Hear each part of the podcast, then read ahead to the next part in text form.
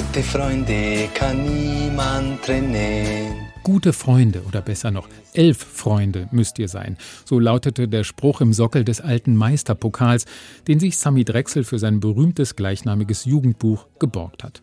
Und an die Idee von elf Freunden in einer Fußballmannschaft glauben auch Mitte der 1960er Jahre die Arbeiterkinder Sepp Meyer, Franz Beckenbauer oder Gerd Müller. Der wird vor allem zu den Bayern geholt, um den Blauen, den Konkurrenten von 1860 München, eins auszuwischen. Schaut aus wie einer von meinen Maurer. Aber er trifft das Tor. Pass auf. Schon wieder. Da schau her. Die Roten aus der Regionalliga. Der Müller wird der Löwe. Und jetzt schleicht Zeit. Wetzelholz Mai. Heul doch, Neudecker. Ruf mal einen Schwan an. Den muss ich haben. Im Jahr der WM 1966, ein Jahr nach dem Bundesliga-Aufstieg, ist Franz Beckenbauer schon auf dem Weg zum Superstar und einer der ersten, die ihre Persönlichkeit zu Geld machen wollen. Zum Beispiel mit Werbespots und Gesangseinlagen, angestachelt vom Bayern-Manager Robert Schwan. Schau, Franz, du hast was Besonderes. Du hast das gewisse Etwas, das man braucht, um die Massen zu begeistern. Du hast Lässigkeit, du hast Sex. Aus dir könnte ich einen Popstar machen. Der Anspruch ist dezidiert nicht dokumentarisch, aber vieles, was man in der neuen RTL-Serie sieht, gehört mittlerweile zur FC Bayern Folklore. Von den Sprüchen eines Chick Tchaikovsky, Müller, du kleines dickes Müller. Ball, hier, Tor, zack, rein. den Trainingsmethoden von Branko Sebec sehe ich viele müde Augen.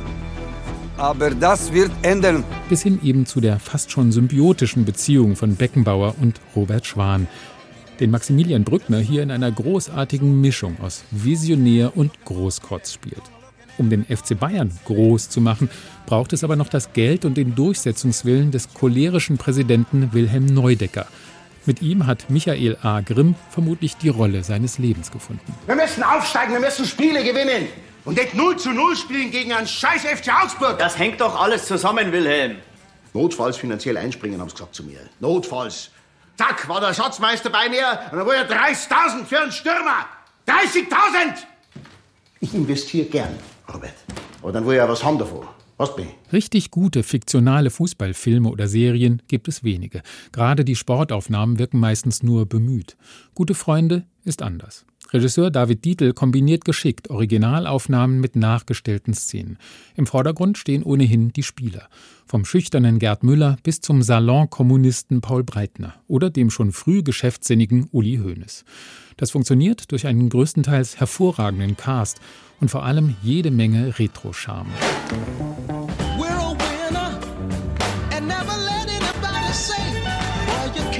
Mit ganz viel Musik, Schlaghosen, Autos und Frisuren fängt die Serie den Zeitgeist ein.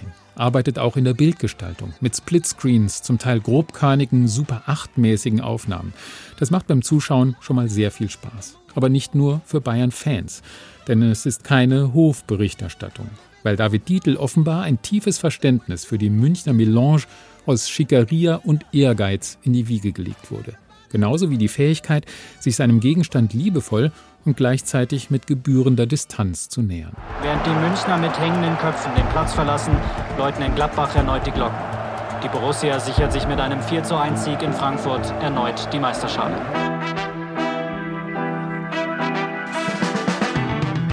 Dem Vernehmen nach sind Geschichten und Charaktere sehr authentisch getroffen. Und es geht nicht nur darum, wie das Runde am besten ins Eckige befördert wird, sondern auch um öffentlichen Druck, Zukunftsängste, das politische Klima und natürlich die Rolle der Spielerfrauen. Fußballromantiker würden vielleicht von der Seele des Vereins sprechen, die spürbar wird. Zugleich verschwimmen aber auch die Grenzen von dem sogenannten ehrlichen Sport zur Unterhaltungsindustrie. Kein Zweifel, der FC Bayern ist spätestens seit den 1970er Jahren ein mit viel Geld und Herzblut auf Erfolg getrimmtes Projekt. Und das Lied von den guten Freunden eine schöne Erinnerung. Füreinander da zu sein. Gute Freunde kann niemand trennen.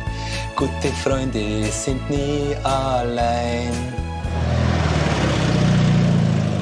Wiederschauen.